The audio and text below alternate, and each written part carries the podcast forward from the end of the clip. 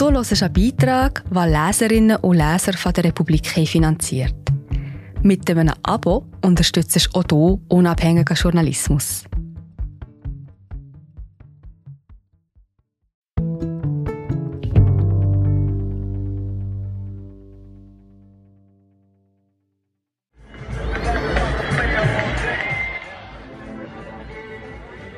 Für die einen eine Insel der prallen Lebensfreude, für andere ein Ort des hirnlosen Hedonismus. Der Strand von Tel Aviv ist eine Enklave in einer fundamentalistischen Welt. Die konkrete Utopie von Marco Martin. Vorgelesen von Patrick Wenitz. Kann ein Strand eine eigene Welt sein, die sich lieben, aber auch abgrundtief hassen lässt? Die Promenade von Tel Aviv ist ein solcher Ort, gelegen zwischen der jahrtausendealten Altstadt von Jaffa im Süden und dem abgegrenzten Areal des orthodoxen Strands im Norden, gerät die viereinhalb Kilometer lange Zone mitunter sogar in politische Debatten, wird zum Schlagwort Israel, das ist ja wohl nicht nur die Strandpromenade von Tel Aviv. Ironischerweise verbindet dieser Ausruf linke Tel Aviv-Fans mit rechten Großstadtbäschern auswärtigen Israel-Kritikern mit ihren feindlichen Pendants, schwärmerischen Evangelikalen vor allem aus den USA. Wie kommt es, dass ein feinsandiger, sanft gebogener Stadtstrand solche Emotionen freisetzt? Ganz simpel. Gilt den Progressiven dieser Ort als fragile Insel multiethnischer und multisexueller Lebensfreude und Gelassenheit, von dem das restliche nationalistischer werdende Israel meilenweit entfernt sei, argwöhnen dagegen die Konservativen, dass hier an diesem Strand lediglich herrenloser Hedonismus zelebriert werde, der das ohnehin kleine Land zusätzlich schwäche. Was aber, wenn beide Lager irrten, verfangen in Projektionen, die schon beim ersten Augenschein platzen? Das Meer von Jaffa etwa, dem biblischen Joppe, wo der Legende nach der ungehorsame Jona in den Bauch des Wals geriet, nach ein paar Tagen aber wieder unversehrt an Land befördert wurde. Von den steinernen Balkonbrüstungen und Balustraden der verwinkelten Altstadt geht der Blick entlang des Strandes hinüber zu den Skyline-Gebäuden von Tel Aviv, in den Nächten ein Band wie ein Diamant unter stahlblauem Himmel. Seit je wohnen in Jaffa Juden und Araber nebeneinander, nicht immer konfliktfrei, doch gemeinsam als israelische Staatsbürger, die sich auf die Einhaltung gemeinsamer Regeln verständigt haben. Auf dem Dach eines strandnahen Gebäudes weht die blau-weiße Flagge mit dem Davidstern, doch aus dem Minarett daneben ruft eine Muezzinstimme zum Nachmittagsgebet. Noch steht die Sonne hoch am Himmel, noch sind unten am Strand die ausgebreiteten Badetücher von Paaren und Familien besetzt, nicht selten kettenrauchende beiderlei Geschlechts, mit der Kippe im Mund, gut gelaunt in die anbrandenden Wellen tappend. Nicht unbedingt Adonisse und Dianas unterhalb der Moschee, und nur dem geübten Auge wäre sichtbar, wer hier arabisch ist und wer jüdisch. Von den muslimischen Strandleuten wird der Gebetsruf nämlich keineswegs als Aufforderung verstanden, nun schnell ihre Sachen zu packen, über die hier noch sehr schmale Promenade zu eilen und sich in der im 17. Jahrhundert erbauten Moschee einzufinden, dem ursprünglich exklusiven Gebetshaus der Jafar Fischer. Eigentlich könnten ja nun alle zum Beten kommen, sagt Mae mit freundlichem Gleichmut, obwohl der junge Mann hier lediglich mit zwei Freunden und dem Vorbeter auf dem Teppich kniet und Koransuren rezitiert, unterhalb der rot blinkenden Digitaltafel der Gebetszeiten. Trotz seines Schildes am altehrwürdigen Mauerwerk, das ein quer durchgestrichenes Handy zeigt, wird nach dem Gebet wieder mit dem Smartphone auf dem Divan Platz genommen während der Vorbeter dem hereingeschneiten Fremden aus einer Thermoskanne Kaffee mit würzigem Kardamom anbietet und eine Schachtel frischer Datteln öffnet, auf der Made in Israel zu lesen ist. Zum hiesigen Polizwist jedoch nur so viel. Zitat: Bei euch in Europa habt ihr Probleme, bei uns im Nahen Osten haben die Probleme uns. Mai, der 32-jährige Fischerphilosoph, pfeift durch die Zähne, erhebt sich langsam vom Divan, geht dann bärenhaft bedächtig auf dem Teppich umher, öffnet ein Fenster zum Strand, hat jedoch noch immer keine Lust auf politische Debatten. Manchmal ist der Fang, wenn frühmorgens die Boote zurückkommen, so riesig ausgefallen, dass unten am Hafen die Preise purzeln und du nur wenig verdienst. Und manchmal kommst du mit leeren Netzen zurück, dann ist sogar noch schlimmer. Aber inshallah, hier ist es trotzdem besser als anderswo und sag, an welchem Ort könnte ich sonst beten? In meinem Rücken direkt das Meer. Fundamentalismus Fehlanzeige. Es scheint, dass dieser schmale Streifen entlang des Mittelmeers tatsächlich eine Art Enklave ist, vielleicht sogar eine konkrete Utopie. Das junge arabische Ehepaar und seine zahlreichen mediterran aufgebrezelten Verwandten, die in den ersten Abendstunden ein paar hundert Meter weiter ein im alten Hafen ankerndes Boot besteigen, haben es offensichtlich nicht auf Kontemplation abgesehen. Das weiße Brautkleid und die übrigen Festgewänder hurtig gelüpft, damit die rechts und links des schmalen Bootstegs liegenden grünen Wir sind gerade wieder da.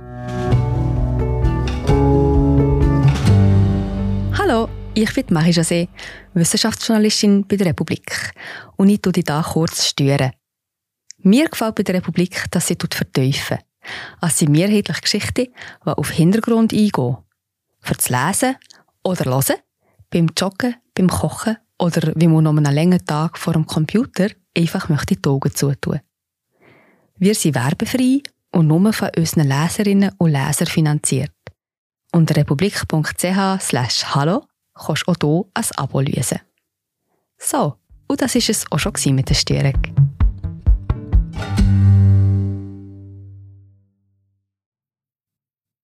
glitschigen Taue nichts verunreinigen, geht's zum Feiern auf das bereits ein wenig heruntergekommene Partyschiff von Captain Itzig Avineri.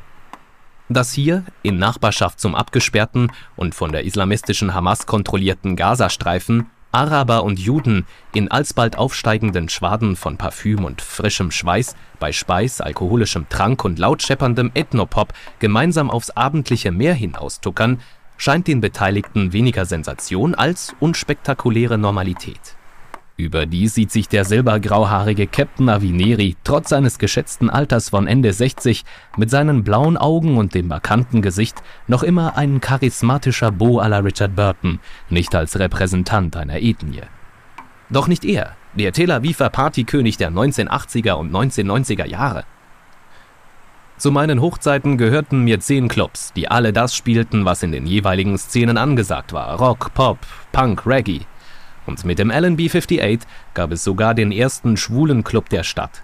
Schon mal was gehört von Dana International, der Grand Prix-Siegerin von 1998? Ich habe sie mitproduziert.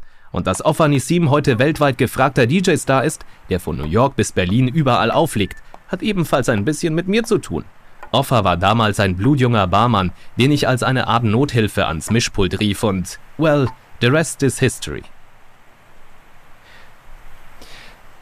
Nach diesem autobiografischen Kurzabriss muss Itzika Vinieri, dessen schneeweiße Fantasieuniform tadellos sitzt, wieder seinen jungmännlichen Angestellten zur Hand gehen, Dutzende Vorspeisenteller aus der Kombüse an Deck hieven, inmitten der ausgelassen Tanzenden, die beinahe ununterbrochen fotografieren und auf Instagram posten, immer neue Galilea Weißweinflaschen in Korken und am Mischpult die kreischenden Interferenzen herunterregeln. Tatsächlich der Ex-Partykönig von Tel Aviv?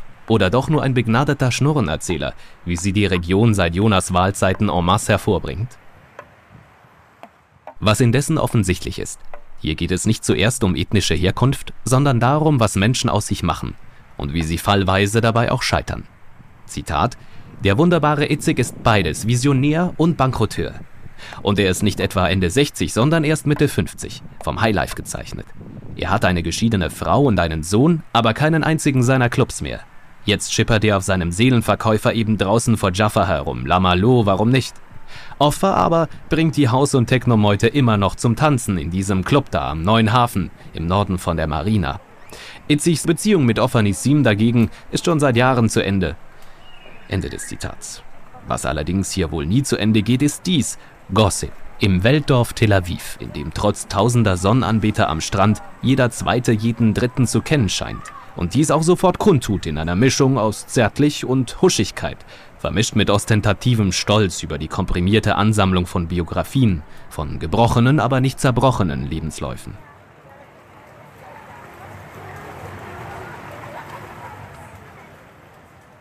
Der allzu gebräunte Goldkettchenalte, der am Hilton Beach, dem schwulen Strand am nördlichen Ende der Promenade, diese Côte über Itzig vom Stapel lässt, ist dabei weniger pittoreske Ausnahme als die hiesige Regel. Doch von wegen Harmonie, wie manche der linken Exhibis säuseln, die mit grauer Mähne und Gitarre am steilwandigen Strandabschnitt gleich hinter Jaffa sitzen oder Angelruten ins aufschäumende Wasser werfen. Von wegen auch Geschichtsvergessenheit, wie das manche fesche Jungrechte ihren jüdischen Bekannten aus New York und Paris lautstark mitteilen. Am Gordon Beach oder Frishman Beach, die wie fast alle Strandabschnitte benannt sind nach den aufs Meer stoßenden Seitenstraßen der 2 Millionen Einwohnermetropole Tel Aviv. Im Gegenteil, die 1909 im damaligen osmanischen Palästina buchstäblich auf Sanddünen errichtete Stadt hatte mit ihrem weitläufigen Strand nämlich nicht nur eine Beletage der Lebenslust, wo Männer und Frauen im Sand liegen konnten oder Ballspiele machten, freizügige Modeschauen initiierten oder in den Wellen tollten. Auch dann, als in Europa längst die Deportationszüge in Vernichtungslager rollten.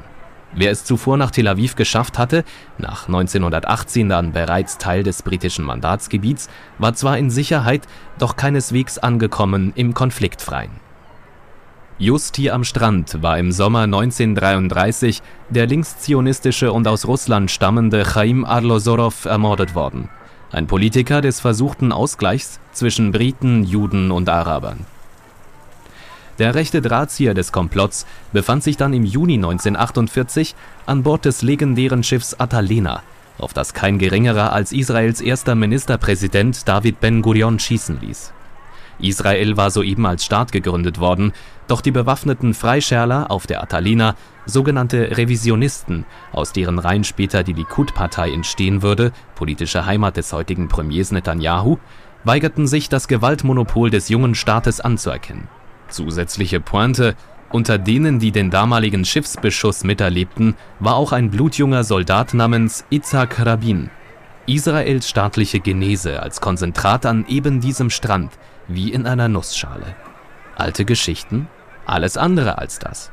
Wo doch heute auf der Strandpromenade nicht nur ein Gedenkstein an die Atalina erinnert, sondern auch ihres Kontrahenten gedacht wird, des kleinen, dynamischen und fülligen David Ben-Gurion, 1886 im polnischen Plonsk als David Grün geboren, als Kopfstand machende Strandinstallation wo doch die Vorfahren nahezu aller hier badenden, flanierenden, bejahrten, doch noch immer beeindruckend drahtigen Joggenden oder an den zahlreichen Freiluftgeräten Klimmziehenden einst an eben diesem Strand angekommen waren, auf Flüchtlingsschiffen aus Europa, die bis zur Staatsgründung im Mai 1948 nur unter größten Schwierigkeiten hatten ankern können, nach Kräften behindert von den Briten, die die Überlebenden des Holocaust mitunter sogar gewaltsam zurück auf Meer schickten.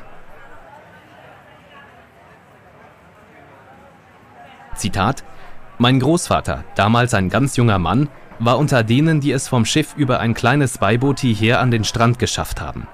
Das erfuhr ich aber erst, als ich in der Schule einen biografischen Aufsatz über ihn schreiben sollte, im letzten Jahr vor dem Armeedienst. Er war der einzige seiner polnischen Familie, der die Nazis überlebt hatte. Und auf dem Schiff lernte er seine zukünftige Frau kennen, meine rumänische Großmutter. Zitat Ende. Elad ist professioneller Surfer. 21 Jahre alt, hat seinen dreijährigen Armeedienst inzwischen hinter sich und spricht alles andere als bedeutungsvoll.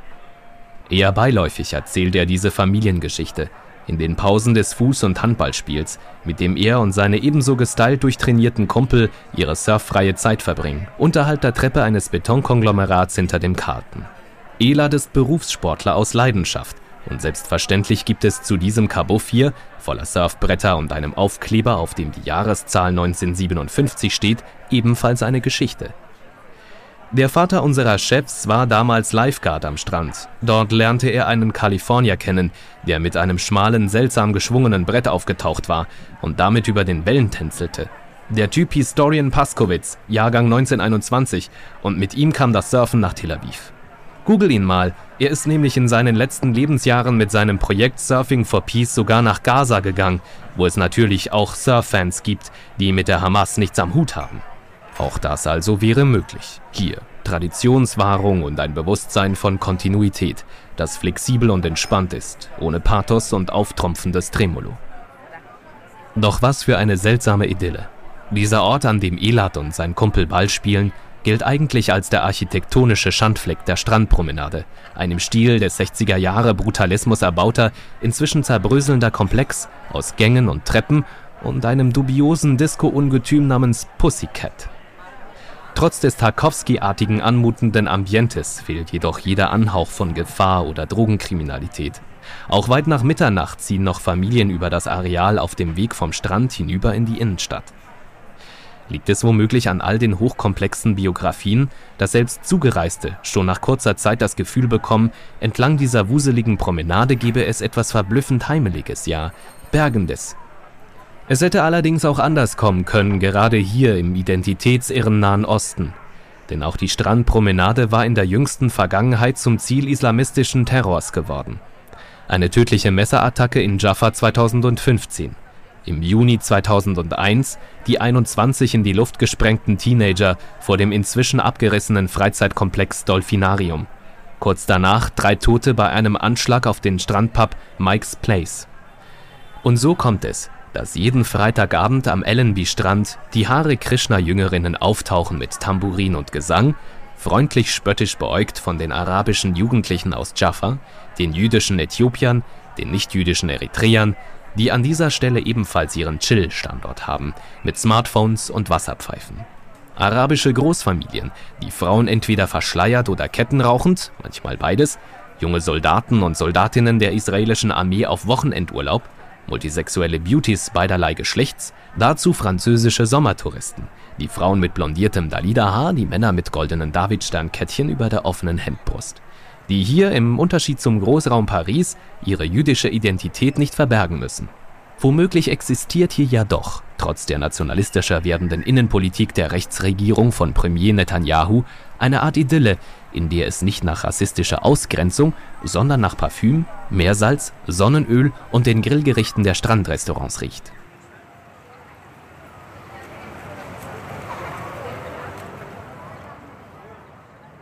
Nenn es ganz einfach Trouble-Überdruss, sagt Maya mit dem Ball, die jeden Samstagabend zur Strandpromenade kommt, um auf einer betonierten Freifläche des Gordon Beach ihre Solitärkünste zu vervollkommen. Von den Zehenspitzen hoch über die Schienbeine, über Bauch und Becken und von da entlang der Oberarme muss der Ball, ohne den Boden zu berühren. Oder nenn es Konzentration, sagt sie in einer der Pausen. Jeder macht hier völlig ungestört sein Ding. Doch selbst wenn du nicht zusammen mit einer Gruppe hier auftauchst, bist du nie allein. Da ist nämlich außer dir immer noch deine Freude und dein freier Wille, genau das zu tun, was du jetzt eben tust.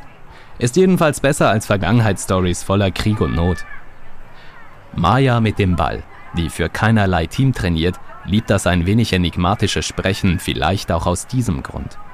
Als nach dem Zerfall der Sowjetunion in Moldau der Krieg ausbrach, hatte ihre Familie kurz entschlossen die Koffer gepackt und den Sprung in ein neues Leben gewagt. Maya war damals noch ein kleines Mädchen gewesen, doch sind wahrscheinlich die Geschichten von einst noch immer so übermächtig, dass sie, zumindest an Samstagabenden, eben lieber dies macht. Braun gebrannt und im Bikini, dabei völlig gleichmütig gegenüber den bewundernden Blicken um sie herum, mit ihrem Ball exzellieren, auf und ab, auf und ab. Tel Aviver Lebenslust könnte also auch dies sein, bewusste Abkehr von historischen Zwängen, die andere erfunden hatten, zu anderen Zeiten, in anderen Ländern. Bis es dann, gegen 19 Uhr, Zeit ist, die kleine Freifläche zu räumen. Denn schon ist da ein DJ-Pult aus Sperrholz aufgebaut, hinter dem sich zwei rüstige Seniorinnen mit Schirmmützen zu schaffen machen. Das Reglergerät, das sie bedienen, stammt aus prädigitaler Zeit, doch gibt es weder Rauschen noch Pfeifen, bevor die Musik erklingt. Israelische Volkssongs, jeden Samstagabend pünktlich um die gleiche Uhrzeit. Und schon zählen die Tanzenden zu Dutzenden, alte und junge, ein Kreis bildend und sich die Hände reichend beim Hura-Tanz, einer Musik aus der Frühzeit der Kibbutz-Bewegung. Mit Ausnahme der sehnigen Jogger, die unbeeindruckt weitertraben, bleiben die Promenadenflaneure stehen, angefixt von einem altertümlichen Spektakel, das gleichzeitig jung und ungezwungen wirkt. Einige von ihnen reihen sich für ein paar Lieder ein, denn jetzt hat sich der Kreis geöffnet, wog die kleine Menge in Schlangenlinien, mit Händen und Armen Arabesken in die Luft zaubernd, alles andere als professionelle Tänzer, weder Elfen noch Epheben, doch voller Freude an der rhythmisch-idealistischen Musik aus den Anfangszeiten des Staates.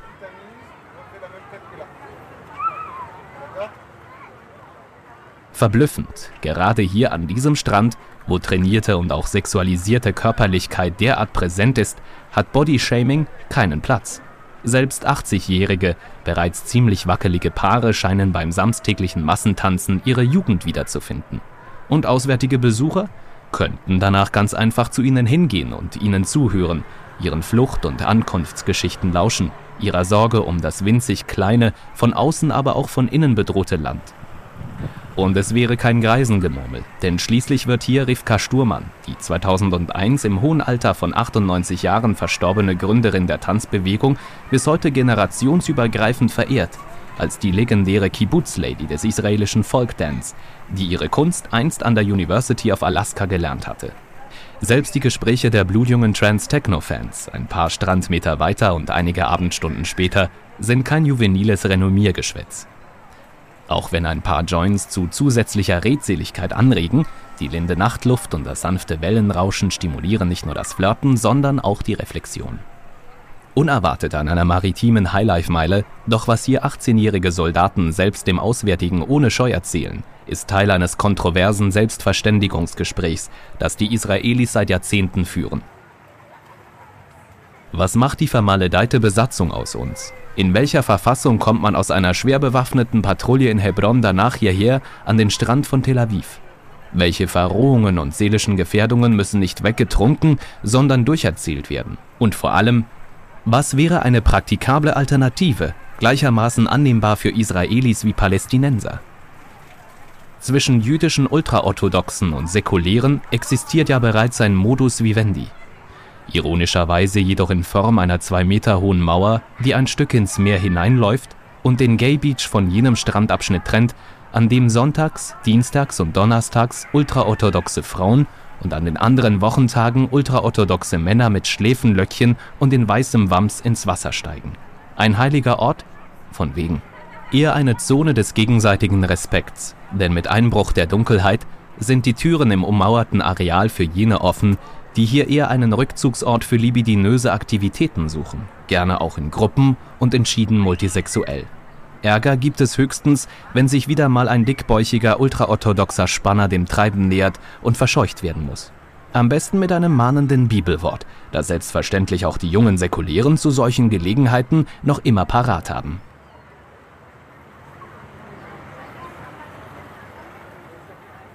Bei so etwas bin ich nicht dabei, sagt dagegen Ramir, Bedauern in der Stimme. Wenn es Nacht geworden ist am Strand, hat er mit dem Cherut, dem landestypischen Sammeltaxi, längst wieder seinen Wohnort im nördlichen Haifa erreicht und ist im Haus seiner Eltern angekommen. Sieh mich an, sagt der melancholische Muskelmann, der sich auf seiner Strandliege am Gay Beach aufgesetzt hat, um seine Geschichte zu erzählen. Israelischer Araber, Mitte 30 und noch immer Single. Meine Familie weiß von nichts und wenn ich für some fun für ein längeres Wochenende ins Ausland reise, nach London oder Berlin, bin ich für die dortigen Araber vor allem der Israeli, den sie sofort zutexten mit ihrem aggressiven Halbwissen. Während ich hier für die Juden... Ramir macht eine resignierte Handbewegung, die dem Kräftigen jedoch so filigran gelingt, dass er lachen muss. Trotz Einsamkeit und seiner komplexen Identität, die er nur hier am Strand ausleben kann, zumindest teilweise. Es ist dieses Halb und Halb, manchmal ist die Mischung weniger balanciert. Aber was soll man machen? Das hier ist noch immer der einzige Ort auf der Welt, wo ich... Ramir, philosophierender Hairdesigner aus Haifa, lässt den Satz in der Schwebe. So untypisch und präzedenzlos ist dieser Strand, als dass er sich letztgültig definieren ließe. Vielleicht muss es ja so sein. Auch Frau Irina, die pensionierte Musiklehrerin, lässt ihre manikürten Finger deutlich kreisen, um den hiesigen Kosmos zu beschreiben. Geboren bin ich in Moskau, sagt sie in einem Englisch, in dem das Russische noch nachrollt. Aber meine Seelenheimat war immer Israel und, nun ja, seit dem Zusammenbruch der Sowjetunion lebe ich mit meiner Familie hier. Einfach war es nie und doch, als ich noch Musik unterrichtet habe, sagte ich den Kindern immer, hört mal, Russland ist grollen wie Rachmaninow, Israel nervös wie Strawinski, aber Tel Aviv Frau Irina lächelt und setzt sich auf ihrem bis ans Wasser geschobenen Plastikstuhl in Positur, eine Art mütterliche femme fatale. Tel Aviv ist prickelnd wie Mozart, weil... Doch auch sie beendet den Satz nicht. Zeigt stattdessen auf die Skyline hinter ihr und auf die späten Strandgänger. Gut möglich, dass sich darunter auch ein paar ihrer ehemaligen Schüler befinden. Vielleicht ist es ja genau das. In den letzten Jahren eilfertig hochgezogene Glas-Beton-Ungetüme aller Manhattan doch hier am Strand noch immer eine Städtlewelt. Freilich ohne Angst vor marodierenden Kosaken, ohne den Muff enger Gassen. Meeresrauschen, Sonne oder mitternächtliches Flutlicht, dazu ein polyphoner Klangteppich aus Lachen und ernsthaftem Reden. Nur zwei, drei Schritte müsste man gehen, denkt der Besucher, und aus den im Sand ausgestreckten Körpern würden in Sekunden Biografien, würden Lebensgeschichten miteinander geteilt, ohne Prätension und falsche Scham. Denn tatsächlich, noch immer. Nirgendwo anders auf der Welt ein Ort wie dieser.